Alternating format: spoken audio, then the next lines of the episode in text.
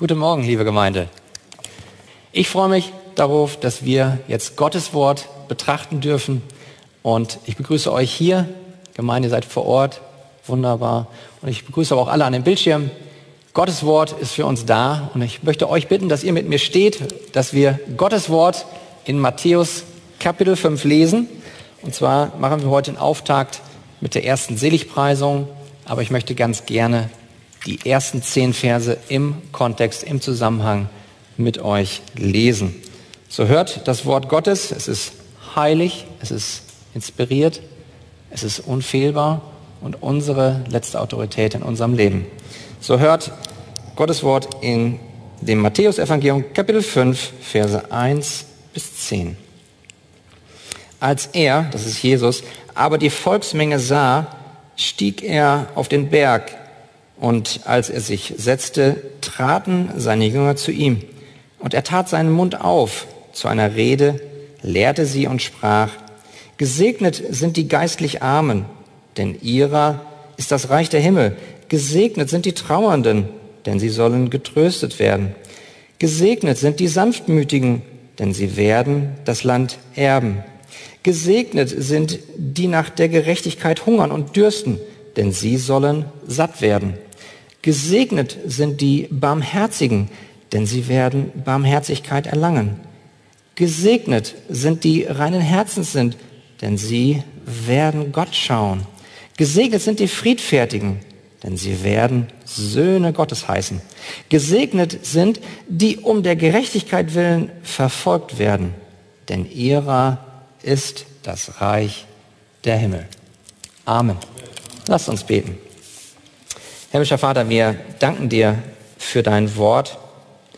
Ja, in diesem selben Matthäus-Evangelium, da hast du gesagt vom Himmel her, das ist mein geliebter Sohn. Auf ihn sollt ihr hören. Herr, so bitte ich, dass du deinen Heiligen Geist, mein Herz, unsere Herzen öffnest, dass wir dein Wort verstehen und dass wir dich, Jesus Christus, mehr und mehr erkennen, dich als unseren König mehr und mehr lieben und dir als unserem König in unserem Leben hier auf Erden mehr und mehr dienen. Darum bitte ich dich, Vater, in Jesu Namen. Amen. Amen. Setzt euch gerne. Ja, in den Seligpreisungen, die wir in den nächsten Wochen äh, studieren wollen, da geht es stets um das eine Thema, das Königreich Gottes. Matthäus nennt es hier das Reich der Himmel. Was ist das Reich der Himmel? Was ist das Königreich Gottes? Das Königreich Gottes ist kurz zusammengefasst Gottes Volk an Gottes Ort unter dem Segen der Regierung des Königs Jesus Christus. Worum geht es also im Reich der Himmel, Reich Gottes? Da ist ein Volk, nämlich Gottes Volk, all die Gläubigen, die Gemeinde sind an Gottes Ort, sein Platz. Letztlich ist es neue Erde, neuer Himmel. Und sie alle stehen unter der Regierung des von Gott eingesetzten Königs. Und das ist kein geringer als Jesus Christus. Und genau der, der erzählt uns heute diese Worte hier in seiner Predigt. In diesem Königreich leben also gläubige Menschen. Gläubige Menschen, also, also Christen, haben andere Haltungen als ungläubige Menschen. Christen haben andere Herzenseinstellungen als die Welt und der Zeitgeist. Ja, gläubige Menschen, die wertschätzen andere Dinge. Sie haben auch andere Vorbilder. Gläubige Menschen haben andere Helden. Das heißt, Christen gehören zu einem anderen Königreich, nicht zum Königreich der Welt, sondern zu dem Königreich Gottes. Und dieses Königreich Gottes ist das Thema, was im gesamten Matthäusevangelium eine große Rolle spielt. Also es geht immer darum, dass Jesus Christus als derjenige dargestellt wird, der der König ist. Er ist aber ein besonderer König, er ist auch ein leidender König. Aber er ist jemand, der im Zentrum steht hier. Und zwei Dinge, die ich da betonen möchte, wenn wir uns das gesamte Matthäus-Evangelium anschauen. dass Jesus der Messias ist, in dem Gott der Vater alle Verheißungen, die im Alten Testament gegeben worden sind, hier erfüllt. Und zum anderen ist Jesus Christus derjenige, der das Königreich Gottes hier einführt, nämlich durch sein Leben, durch seinen Tod und durch seine Auferstehung. Und wenn wir uns jetzt die Seligpreisung etwas näher anschauen, also als einleitender Überblick, dann sehen wir, dass der Apostel Matthäus schon in Kapitel 4, Vers 17 dieses Thema eingeführt hat. Denn dort spricht er, Kapitel 4, Vers 17, von da an begann Jesus zu verkündigen und zu sprechen. Tut Buße, denn das Reich der Himmel ist nahe herbeigekommen. Das heißt, das Königreich Gottes ist nahe, weil Jesus da ist. Er ist der König und er sagt, ich bin hier, das Königreich ist da, unter euch. Und unser Herr Jesus Christus ist der festen Überzeugung, dass es eine gute Nachricht ist. Denn er sagt, beziehungsweise es wird berichtet dann in Matthäus Kapitel 4, Vers 23, und Jesus durchzog ganz Galiläa, lehrte in ihren Synagogen und verkündigte das Evangelium vom Reich. Wenn wir also vom Reich sprechen, vom Reich Gottes, von Gottes Königreich, dann sprechen wir gleichzeitig von dem Evangelium, ist das Evangelium vom Reich. Und deswegen geht es dann, wenn wir diese Seligpreisungen studieren, heute und in den nächsten Wochen, es geht immer um das Evangelium, die gute Botschaft. Und was ist die gute Botschaft? Was ist das Evangelium? Kurz gesagt, die Person und das Werk Jesu Christi. Es geht um die Person. Es geht darum, wer er ist, durch Gottes Gnade zu erkennen, dass er sowohl vollkommener Gott ist, als auch zugleich vollkommener Mensch. Glaubst du das? Das ist die Person, aber zum Evangelium gehört auch die Person, die was gemacht hat. Nämlich, was hat sie getan? Jesus Christus hat ein perfektes Leben geführt. Er hat alle Gebote gefüllt. Auch die Seligpreisung und so zu sein, hat er in Perfektion gelebt. Und dann ist er am Ende seines Lebens aus Liebe und Gnade ans Kreuz gegangen. Er ist gestorben. Für all die, die durch Gottes Gnade dann in das Königreich hineinkommen sollen. Er wurde begraben, aber er ist auferstanden. Und er hat sich zur Rechten Gottes des Vaters gesetzt. Und von dort aus regiert er jetzt. Und von dort aus wird er auch wiederkommen. Glaubst du das? Das ist das Evangelium. Das ist die gute Botschaft. Und wenn du das glaubst, dann bist du ein Bürger des Königreiches. Und dann sind gerade diese Seligpreisungen für dich. Wir sehen, dass dieses Thema Königreich Gottes alle Seligpreisungen äh, betrifft. Das sehen wir nämlich, wenn wir uns angucken, die Verse hier 3 und Verse 10. In Vers 3 steht doch, gesegnet sind die geistlich Armen, denn ihrer ist das Reich der Himmel. Hier geht die Klammer auf. Dann kommen sieben, also sechs weitere Seligpreisungen und dann kommt die achte am Ende in Vers 10. Gesegnet sind die um der Gerechtigkeit willen verfolgt werden, denn ihrer ist das Reich der Himmel. Seht ihr immer dasselbe Ende? Denn ihrer ist das Reich der Himmel. Klammer auf, Vers 3, Klammer zu, Vers 10. Es geht um das Reich der Himmel, auch was dazwischen ist. Ist wie mit einem Brötchen, mit der Wurst in der Mitte. In der Mitte die sechs Seligpreisungen, die erste Brötchenhälfte, Klammer geht auf, untere Brötchenhälfte, Klammer zu, geht wieder in Vers 10. Das ist das Thema. Das heißt, die Verse 3 und Verse 10 sind von Gott ganz beabsichtigt strukturell da reingesetzt, um so das Thema zu zeigen, worum es Jesus Christus geht. Es geht um das Reich Gottes. Und jetzt geht es dann insgesamt in diesen zehn Versen darum, zu erkennen, dass Jesus Christus hier von bestimmten Herzenseinstellungen spricht. Er spricht von Herzenseinstellungen, die jeder Bürger des Königreiches haben sollte. Aber bitte, versteht mich gleich zu Anfang richtig. Es geht heute und auch in den nächsten Wochen nicht darum, dass wir hier von der ganzen Moralpredigten halten und sagen, das musst du tun, das musst du tun. Darum geht es nicht. Es geht nicht darum, ah, das sind die acht Seligpreisungen, so muss ich sein vom Herzen her, ja, dann komme ich in das Königreich hinein. Nein. Zuerst die Gnade, zuerst die souveräne Gnade. Zuerst greift Gott ein und schenkt dir ein neues Herz. Dann bist du ein Bürger des Königreiches. Ja, und dann aus der Gnade motiviert, willst du dann auch dem nacheifern, solche Herzenseinstellungen zu bekommen. Das heißt, diese acht Herzenseinstellungen sind keine Aufgaben auf einer To-Do-Liste, die du erfüllst und danach als gecheckt erfüllen kannst. Das heißt, durch gute Werke, durch das Einhalten von Regeln oder sogar durch das Einhalten dieser Normen des Königreiches, nämlich dieser acht Herzenseinstellungen, können wir uns das Königreich Gottes nicht erarbeiten. Ich weiß nicht, wie es euch geht, aber ich bin ein Mensch, der neigt immer wieder dazu, in die Selbstgerechtigkeit hineinzufallen, nach dem Motto, ich kann mir das und das erarbeiten und ich kann mir das verdienen. Herr, schau doch, wie gut ich schon bin.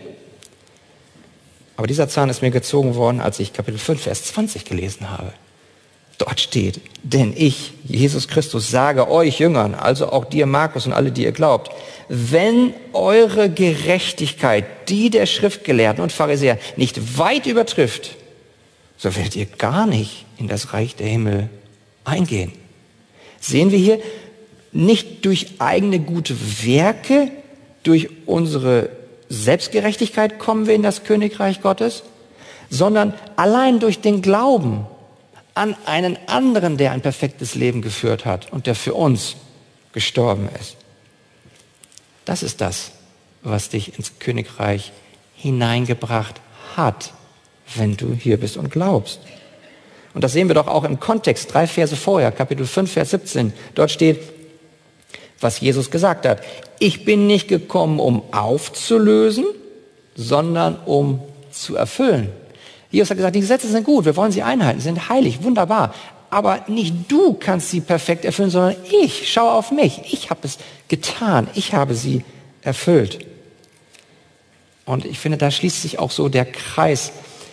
Äh, Pastor Chris hat es eben erwähnt. Wir hatten die Galater-Serie. Und was haben wir denn da mitgenommen, liebe Gemeinde?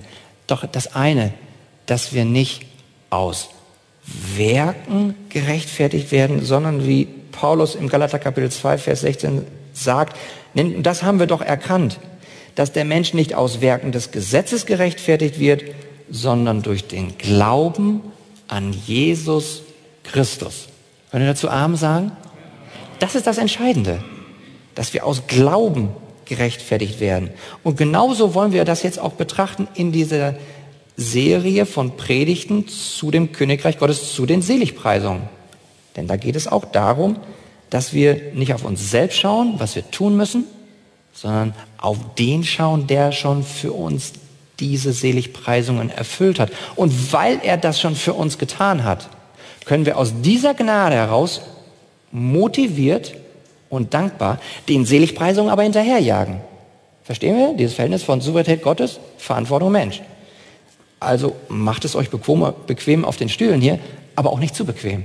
Wir müssen schon weiter aus Gottes Gnade leben. Das heißt, die Seligpreisungen richten sich nicht in erster Linie an solche, die durch das Einhalten moralischer Normen des Königreiches in das Königreich hineinkommen wollen. Vielmehr richten sich diese Seligpreisungen an solche, die durch Gottes Gnade in dieses Königreich Gottes schon eingetreten sind. Das ist das Herrliche. Das heißt, wenn du hier bist und Gott hat dir aus lauter Gnade schon ein neues Herz geschenkt, dann bist du ein Bürger des Königreichs. Dann hast du schon dein Vertrauen in Jesus Christus, deinen König, gesetzt. Das heißt, diese acht Seligpreisungen sind mithin also der Ruf Gottes an dein Herz und an mein Herz. Es ist ein Ruf Gottes an unsere Herzen, an unsere gläubigen Herzen, dass wir verwandelt werden durch die Realität, wer wir durch Gottes errettende Gnade in Christus schon sind.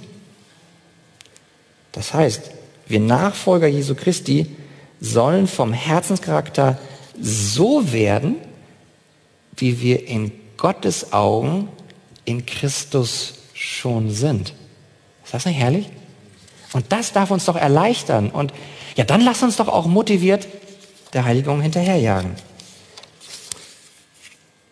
Der Punkt, dass die Seligpreisungen in erster Linie an die Jünger Jesu Christi gerichtet sind, sehen wir dann jetzt auch in den ersten beiden Versen. Schaut rein, Matthäus Kapitel 5, Verse 1 und 2. Dort lesen wir, als er aber die Volksmenge sah, stieg er auf den Berg und als er sich setzte, traten seine Jünger zu ihm und er tat seinen Mund auf zu einer Rede, lehrte sie und sprach. Was steht da in Vers 1? Es geht um seine Jünger. Das sind die Jünger Jesu Christi. Was macht ein Lehrer? Er kommt, er setzt sich. Was machen die Schüler, seine Jünger? Sie setzen sich unmittelbar zu ihm. Im Hintergrund gibt es auch noch eine Volksmenge. Und ganz am Ende der Bergpredigt in Kapitel 7 lesen wir sogar, sie waren erstaunt. Also sie haben auch zugehört. Sie haben das ganze Geschehen in dem Sinne beobachtet und haben auch zugehört. Aber in erster Linie richtet der Herr Jesus Christus als König seine Rede an seine Bürger, an seine Jünger seines Königreiches. Wenn wir also heute und in den nächsten Wochen auch die Seligpreisungen studieren, dann sehen wir Folgendes. Wir werden herausgefordert. Ich werde herausgefordert und jeder von uns, der diese Worte hört, wird herausgefordert.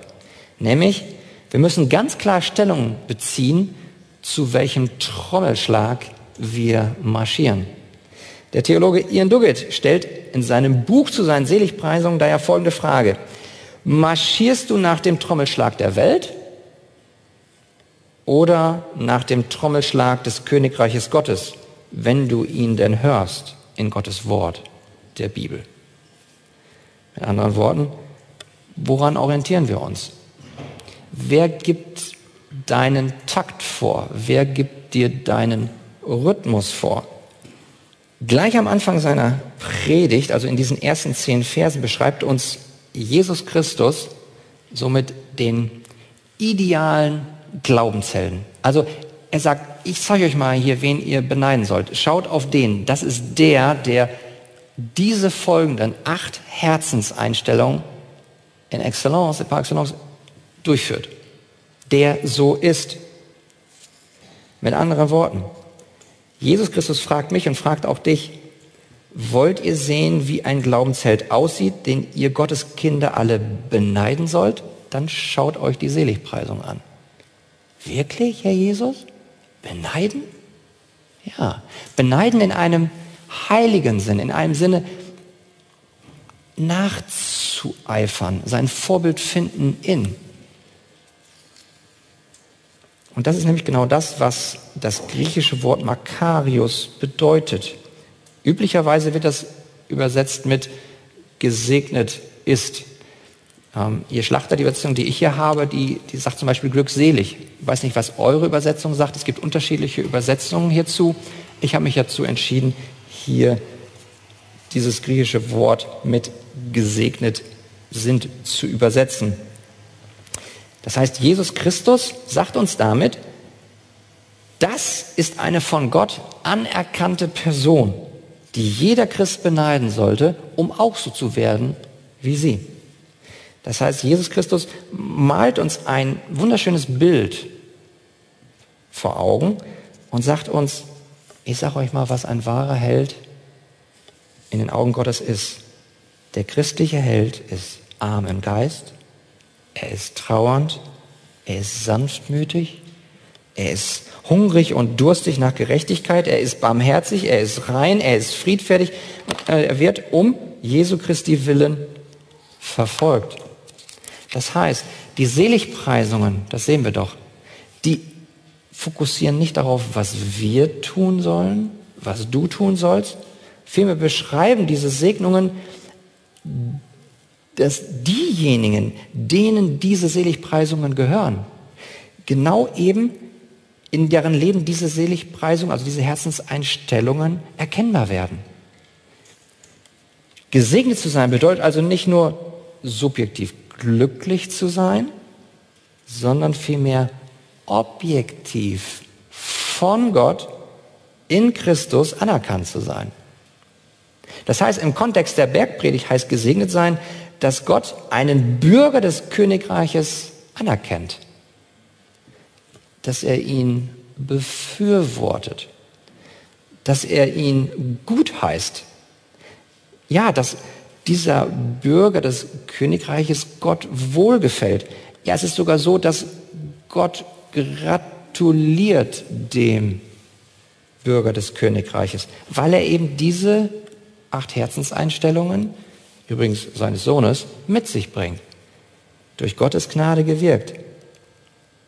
Wie sieht es aber jetzt in mir aus, in dir aus? Also mich hat diese Predigtvorbereitung sehr, sehr herausgefordert, weil mein Herz auf einmal auf dem Tablett war. Aber ich glaube, da wollte Gott mich auch haben. Wie geht es dir damit, wenn du das hörst? Willst du auch ein solch gesegneter sein, eine solche gesegnete Person? Nach welchem Segen strecken wir uns aus? Wessen Anerkennung suchen wir? Wessen Wohlgefallen begehrst du? Wer ist dein Held? Wer willst du sein? Wovon träumst du? Wer ist dein Held? Willst du zum Beispiel sein wie Lionel Messi, der so gut Fußball spielen kann? In die Gruppe würde wahrscheinlich ich zu neigen. Oder willst du, dazu gehöre ich bestimmt nicht, so schön singen können wie, mhm, kannst du dir ausmalen? Oder möchtest du so schön und reich sein wie XY? Ich meine, wir alle, wenn wir ehrlich sind, haben in unserem Herzen alle die Tendenz dazu, uns unsere eigenen Helden zu schnitzen. Wir alle. Wir alle neigen dazu, viel Zeit und Energie zu investieren, um unseren Helden in unserem Herzen ähnlicher zu werden. Die einen versuchen also den Fußball stundenlang hochzuhalten, andere singen beständig vor dem Spiegel. Wieder andere posten Bilder oder Stories auf Instagram oder wer weiß wo im Internet. Was auch immer wir tun, wir tun das letztlich deswegen, um einem Helden ähnlicher zu werden. Mit anderen Worten, was willst du, wie dich ein anderer sieht? Möchtest du in den Augen des anderen geliebt sein? Möchtest du respektiert sein?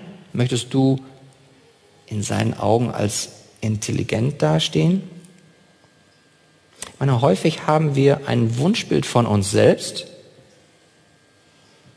wie andere uns sehen sollen. Und dafür tun wir dann ganz viel. Wofür mühst du dich? Frag dich das ganz ehrlich. Worauf ist dein Herz fokussiert? Ich meine, jetzt, wo wir hier sitzen, natürlich alles auf Jesus konzentriert. Klar, aber was ist am Montag bis Samstag? Wenn dich keiner sieht. Welche acht Dinge willst du, dass sie sich in deinem Herzen und deinem Leben entwickeln? Welche acht Dinge willst du, dass andere Menschen in deinem Leben sehen? Ich muss mich auch fragen, was steht auf deiner Wunschliste, Markus? Umfasst deine Liste Armut im Geist, Buße, Sanftmut, Hunger und Durst nach Gerechtigkeit, Barmherzigkeit, Reinheit, Friedfertigkeit, Wille, um Jesu Christi willen verfolgt zu werden? Puh, bei der letzten hat es mich voll rausgehauen. Um Jesu Christi willen verfolgt werden? Eifer ich danach? Ist das meine Herzenseinstellung? Ich weiß nicht, wie es euch geht, aber da ist bei mir noch so viel Luft nach oben. Ist das bei euch auch so? Ich sehe wenigstens einige, die nicken. Danke. Also durch Gottes Gnade dürfen wir da hineinwachsen.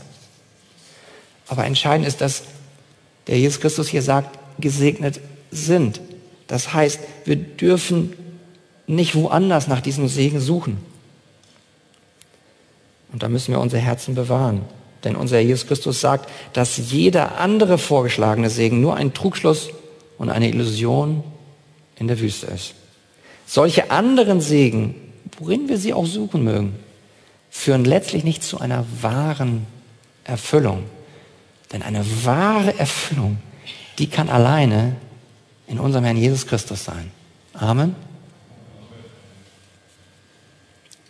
In diesen Seligpreisungen jetzt, in diesen Versen 1 bis 10, zeigt uns Jesus also, was eine wahrhaft erfüllende Segnung ist. Und das ist das folgende. Das einzige Leben, das Gott ewiglich segnet, ist das Leben, das gekennzeichnet ist durch die acht Herzenseinstellungen der Bürger des Königreich Gottes. Haben wir das verstanden? Das einzige Leben, das Gott ewiglich segnet, ist das Leben, das gekennzeichnet ist durch die acht Herzenseinstellungen der Bürger des Königreiches. Heute und auch in den kommenden Wochen werden wir also sehen, dass Jesus Christus in den Seligpreisungen unsere weltliche Definition von was ist ein Held vollkommen umdefiniert. Er stellt es auf den Kopf und er zeigt uns, wer in den Augen Gottes ein wahrer Held ist, dem wir als Gläubige nacheifern sollen. Fangen wir also an mit der ersten Seligpreisung, Matthäus 5.3. Zuerst die einleitende Anmerkung. Jetzt, was heißt denn jetzt konkret diese Seligpreisung in Matthäus Kapitel 5, Vers 3? Dort heißt gesegnet sind die geistlich Armen, denn ihrer ist das Reich der Himmel. Drei Dinge wollen wir uns hierzu anschauen. Denn es ist so, dass nicht nur wie bei dieser Seligpreisung, sondern bei allen Seligpreisungen ist es so, dass sie aus drei Bestandteilen bestehen. Bestandteil Nummer eins ist das Versprechen eines Segens. Bestandteil Nummer zwei, die Forderung einer Herzenseinstellung. Dritter Bestandteil, die Verkündigung des versprochenen Segens. Also wir haben das Versprechen, wir haben die Forderung und wir haben die Verkündigung. Schauen wir uns das der Reihe nach an. Punkt Nummer eins, das Versprechen des Königs. Was verspricht er? Einen Segen. Denn er sagt, gesegnet sind die geistlich Armen, denn ihrer ist das Reich der Himmel. Gesegnet sind, was heißt das? Ich hatte es eben schon erwähnt, es ist eine von Gott anerkannte Person, die jeder Christ beneiden sollte, um auch so zu werden. Das heißt, Jesus malt uns hier mit dieser ersten Seligpreisung einen Teil des Gesamtbildes vor Augen. In den Augen Gottes ist ein wahrer Glaubensheld derjenige, der gesegnet ist, weil er arm im Geist ist. Beachtet bitte, was der Herr Jesus Christus hier nicht sagt.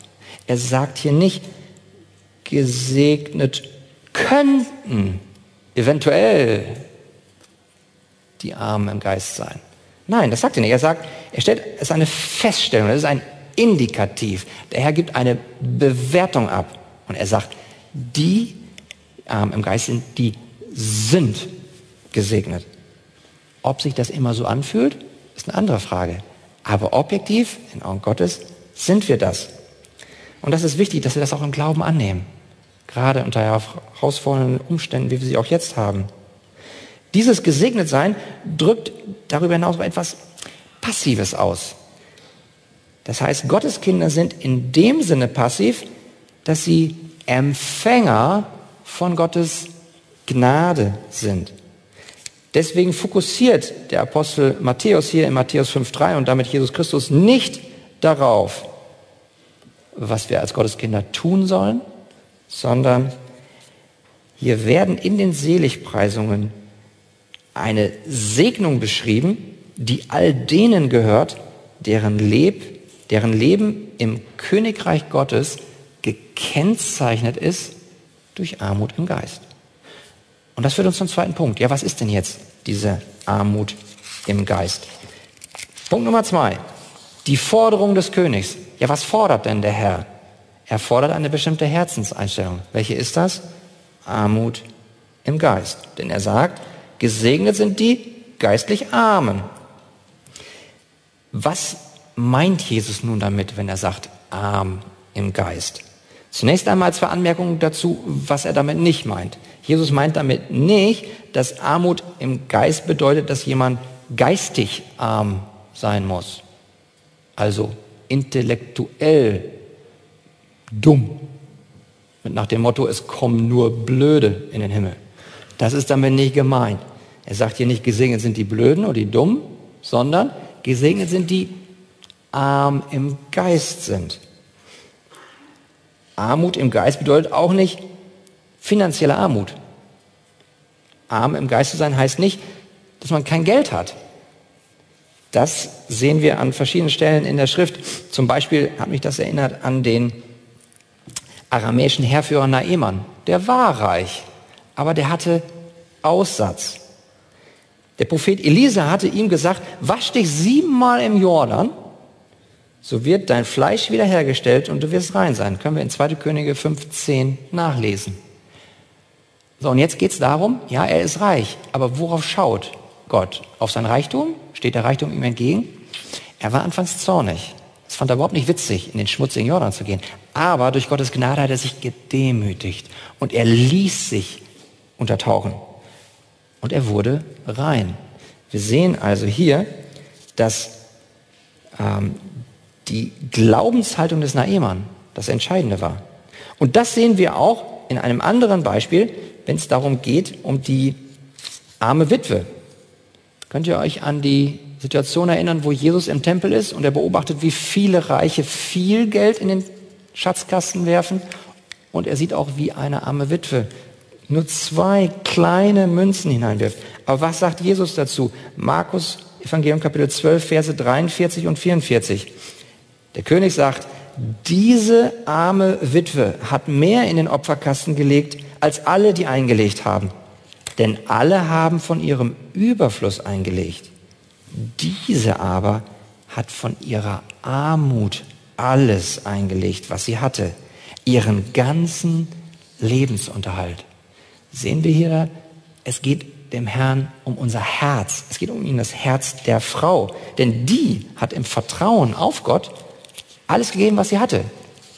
Das bedeutet für sie alles. Das ist vollkommene Hingabe. Das Sie sehen also, finanzielle Armut ist nicht gemeint. Ja gut, aber was meint Jesus denn damit, wenn er sagt Armut im Geist? Hier hat mir sehr geholfen zu gucken, was sagt Gott in seinem Alten Testament dazu. Dort bin ich auf folgende Verse gestoßen. So sagt zum Beispiel Gott durch David in Psalm 34, Vers 7. Als dieser Elende rief, hörte der Herr und half ihm aus allen seinen Nöten.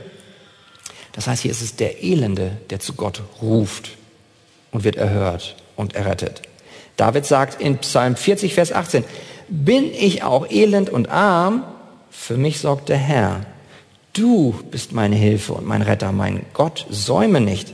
Das heißt, David bezeichnet sich hier selbst wie elend und arm.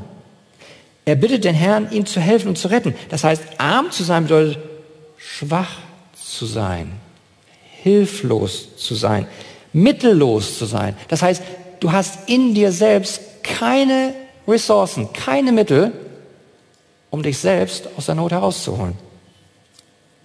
Das heißt, David unterstreicht hier, dass es der Bedürftige ist, der Gefangene. Denn das sagt er auch in Psalm 69, Vers 33, 34.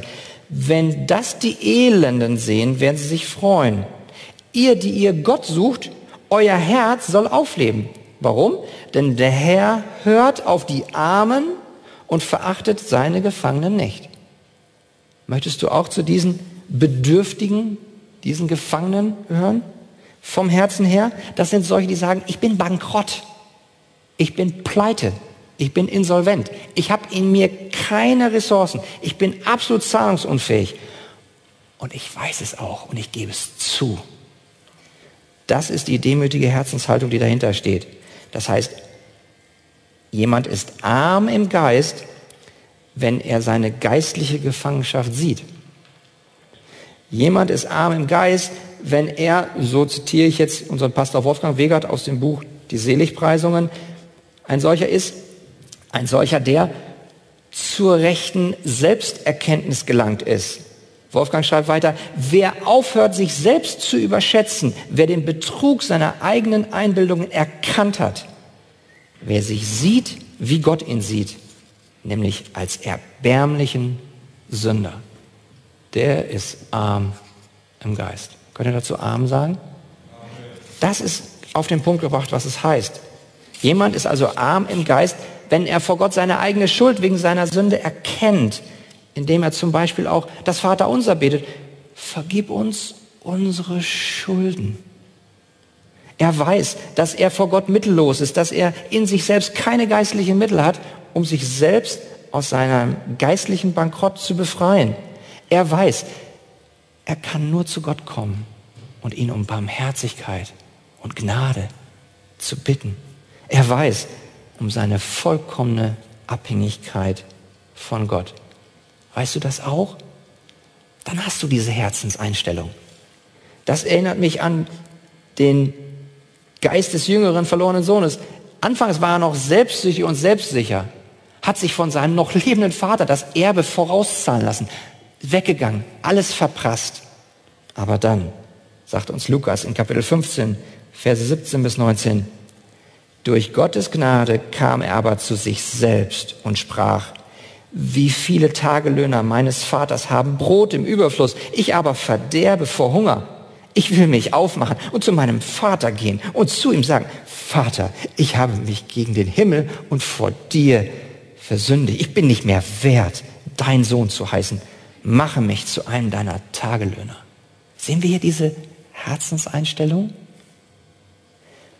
Nachdem der verlorene Sohn kein Geld und nichts mehr zu essen hatte, da beugte er sich in seinem Herzen und bekannte, ich habe mich versündigt Horizontal gegenüber meinem Vater. Aber noch schlimmer, vertikal gegenüber meinem Gott. Ich bin unwürdig, ein Sohn zu sein. Aber das ist eben nicht ein armer Sohn, sondern einer, der arm im Geist ist. Denn in Demut entleerte er sich seines bösen Stolzes, in Demut entleerte er sich seiner Selbstgerechtigkeit und kam zu seinem Vater mit leeren Händen. Bist du auch bereit dazu, zu deinem Vater im Himmel mit leeren Händen zu kommen? Mich hat das so sehr erinnert an ein Lied, das ist die dritte Strophe. Das ist ein Lied aus dem Jahr 1776. Da heißt es, ich komme mit leeren Händen. Ich hänge mich einfach an dein Kreuz. Nackt bitte ich um Kleidung. Hilflos bitte ich um Gnade. Schmutzig fliege ich zur Quelle. Wasch mich, Heiland, oder ich sterbe. Das ist die Herzenseinstellung, die wir brauchen. Und das ist auch die Herzenseinstellung, die Jesus Christus in seinem Gleichnis mit dem Pharisäer und dem Zöllner uns zeigt. In Lukas 18,3 steht, 3, Lukas Kapitel 18, Vers 13, und der Zöllner stand von ferne, wagte nicht einmal, seine Augen zum Himmel zu erheben, sondern schlug an seine Brust und sprach, oh Gott, sei mir Sünder gnädig. Das ist jemand, der arm im Geist ist. Und das ist genau die richtige Stelle, wo ich stehen möchte, neben diesem Zöllner mit der Herzenseinstellung. Und alle die, die durch den Glauben an Jesus Christus im Königreich Gottes sind, die dürfen wir uns alle daneben stellen. Bist du bereit, dich neben diesen Zöllner vom Herzen her zu stellen? Dann hast du seine Herzenseinstellung. Möge es Gott in uns allen wirken. Denn dann wissen wir, dass wir im Glauben angenommen haben. Alleine Gottes Gnade, alleine seine Barmherzigkeit hat uns in dieses Königreich hineingeholt. Dass wir jetzt unter dem Segen seiner Regierung stehen, das ist alleines Gottes Werk in Christus durch den Heiligen Geist. Wie Paulus es uns sagt in Epheser 2.8. Denn aus Gnade seid ihr errettet durch den Glauben. Und das nicht aus euch, sondern Gottes Gabe ist es. Bist du dankbar für diese Gabe? Aber ich möchte gerne auch ein Wort richten an solche, die, die diesen Glauben nicht haben und die nicht sagen können, dass Jesus Christus der Held aller Helden ist, der ihr Retter ist, ihr Erlöser. Auch dich frage ich, welche Herzenseinstellung hast du? Gehörst du auch so zu denen, die noch so in der zweiten Reihe stehen? Zur Volksmenge?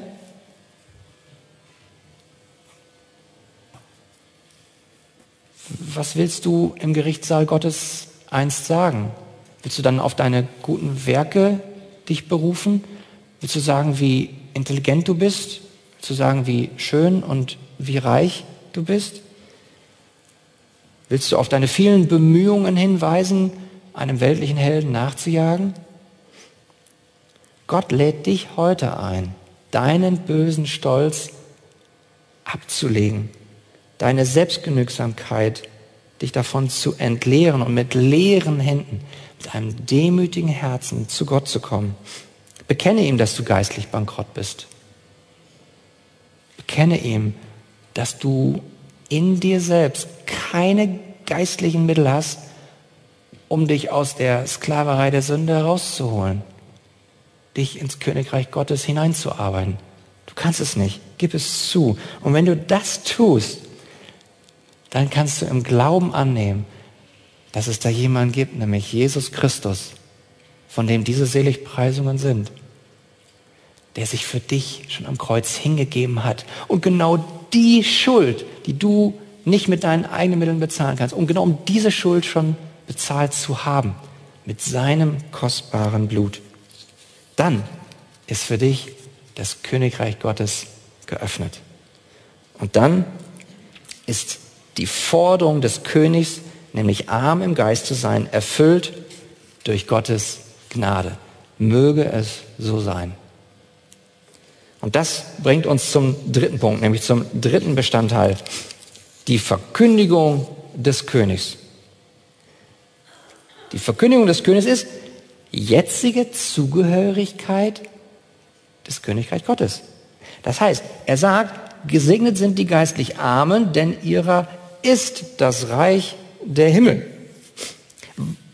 Was ist also jetzt der konkrete Segen für diejenigen, die arm im Geist sind? Wir erkennen das hier in dieser Verheißung in Kapitel 5, Vers 3, wie auch in den anderen sieben Verheißungen daran, dass das Wort denn erscheint. Das habt ihr überall. Denn ihrer ist das Reich der Himmel. Denn sie werden das Land erben und so weiter. Hier geht es also darum, hier steht, denn ihrer ist das Reich der Himmel. Das ist der Lohn, das ist die Belohnung, das ist das Vorrecht. Interessant ist, dass Gott hier in seinem Wort davon spricht, ihrer ist das Reich der Himmel. Das ist also ein Verb, was in der Gegenwartsform aufgeführt ist. Da steht nicht wird sein, sondern ist. Es ist schon jetzt. So ist es in Vers 3 und auch in Vers 10. In den Versen dazwischen habt ihr gesehen, da steht eine Zukunftsform. Da steht zum Beispiel, Gesegnet sind die Sanftmütigen, denn sie werden das Land erben. Zukunft. Oder sie werden Barmherzigkeit erlangen. Zukunft. Aber Vers 3, Vers 10, Klammer auf, Klammer zu, bedeutet, ist. Es ist schon jetzt. Das ist dieses Spannungsfeld, in dem wir stehen. Ja, Jesus Christus ist jetzt schon der König. Ja, das Königreich ist jetzt schon nah herbeigekommen. Aber das Königreich ist noch nicht wieder vollkommen hergestellt. Ja, wir alle als Bürger des Königreiches, wenn du hier bist und an Jesus Christus glaubst, dann bist du ein Bürger des Königreichs. Dann hast du schon jetzt das ewige Leben in seiner gnädigen Gegenwart. Aber Jesus Christus ist noch nicht wiedergekommen. Noch keine neue Erde, neuer Himmel. Das heißt, das vollkommene, wiederhergestellte Königreich, das wirst du dann in der Zukunft erben. Die Krone der Gerechtigkeit, die hast du durch das, was Jesus Christus für dich schon getan hat. Die, hat, die liegt schon für dich bereit. Aber keiner von uns hat sie auf, oder? Aber wir werden sie kommen, wenn der oberste Hirte kommt und uns diese Krone der Gerechtigkeit aufsetzen wird. Also wir sehen, dass Matthäus hier zu Recht sagt, in Matthäus 5.3, das Königreich gehört den Gläubigen schon jetzt. Aber wir dürfen auch zur Kenntnis nehmen, da kommt noch was. Das Beste, das kommt noch. Und das bringt mich dazu, zu sagen, was dieses besondere Vorrecht ist. Sind wir uns dessen bewusst, was es für ein Vorrecht ist, für ein Privileg, diese Segnung zu haben, im Königreich Gottes jetzt schon zu sein? Wir dürfen in seiner Gegenwart sein. Darum geht es doch. Das ist doch auch das, wo, wo es letztlich darauf hinausläuft. Offenbarung 21. Ich bin euer Gott und ich bin bei euch, der bei euch wohnt. Das ist der Gott, der bei uns sein wird. Und er wird abwischen alle Tränen. Sehnst du dich danach? Das ist das, was noch kommt. Aber das ist auch schon das Vorrecht, was wir jetzt genießen dürfen. Alles, was wir also brauchen, ist arm im Geist zu sein. Und diese Herzenseinstellung, die hat unser Herr Jesus Christus als erstes genannt, weil es die Grundlage ist an Herzenseinstellung, wenn erstmal unser böser Stolz gebrochen ist. Nachdem Gott erstmal mein eigenes Herz gebrochen hat, in meiner Selbstgerechtigkeit, dann war ich offen, um ein Empfänger seiner Gnade zu werden. Aber wenn wir dann erstmal arm im Geist sind, nicht, nicht perfekt, bitte versteht mich richtig, aber doch nachhaltig werden wir Christus ähnlicher und immer mehr haben wir diese Herzenseinstellung, dass wir demütig in der Abhängigkeit zu Gott leben. Dann dürfen wir doch wissen, dann müssen wir auch in dieser Herzenseinstellung verbleiben. Wir müssen unser Herz bewahren. Wie soll das gehen? Das geht nur, indem wir einen Tausch machen. Das ist ein Tausch. Wir beugen uns im Herzen und wir geben Gott unser Herz, was immer noch gefüllt ist mit dieser Neigung, dass wir uns um unser eigenes Königreich kreisen, dass wir ihm im Demut unsere schmutzigen Kleider geben, unserer Selbstgerechtigkeit und von uns von ihm dieses Kleid der Gerechtigkeit jeden Tag neu anziehen lassen. Und dann heißt es, auf Christus zu blicken. Und ihr Lieben, nur weil ich das hier predige, heißt das nicht, dass ich das schon alles lebe. Ich brauche dazu genauso Gottes Gnade, wie jeder von uns. Und diese Gnade ist Gott gerne bereit zu geben. Aber dabei müssen wir darauf achten, dass wir auf Christus blicken.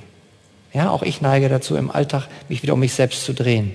Aber wenn wir auf Christus schauen, dann schauen wir auf den Richtigen, nämlich auf den Helden aller Helden. Denn ob schon Jesus Christus selbst das Leben ist, er ist die Quelle des Lebens, er ist der Schöpfer des Lebens, berief er sich aber doch in der Wüste, als er versucht werden sollte, auf Gottes Wort. Ob schon Jesus Christus selbst alle Kraft und Weisheit in sich hat, suchte er doch die Gemeinschaft mit Gott dem Vater im Gebet.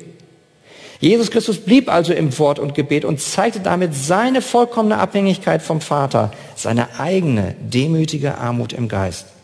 Lass uns daher auf ihn schauen, den Anfänger und Vollender unserer Armut im Geist. Amen.